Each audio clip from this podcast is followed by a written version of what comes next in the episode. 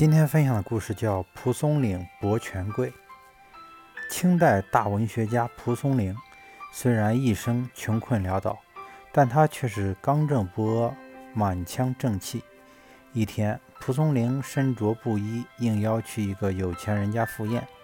在席上，一个穿绸裹缎的矮胖商人阴阳怪气地问：“久闻蒲松龄文才出众。”怎么总也不见先生金榜题名呢？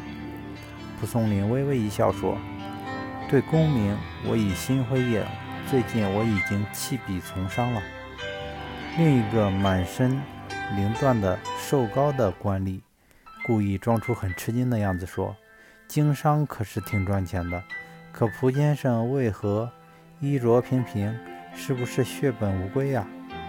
蒲松龄叹了口气说：“哎。”大人，您说的不错，真是未卜先知啊！我最近跑了趟登州，碰上从南阳进来的一批象牙，许多都是用绫缎包裹，也有极少数用粗布包的。我原以为绫缎包的会名贵些，所以就多要了些，只要了少许，只要了少许粗布包的。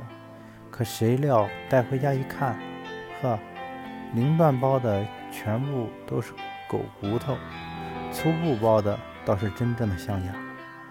权贵们听后心照不宣，一个个毕恭毕敬，默默无言。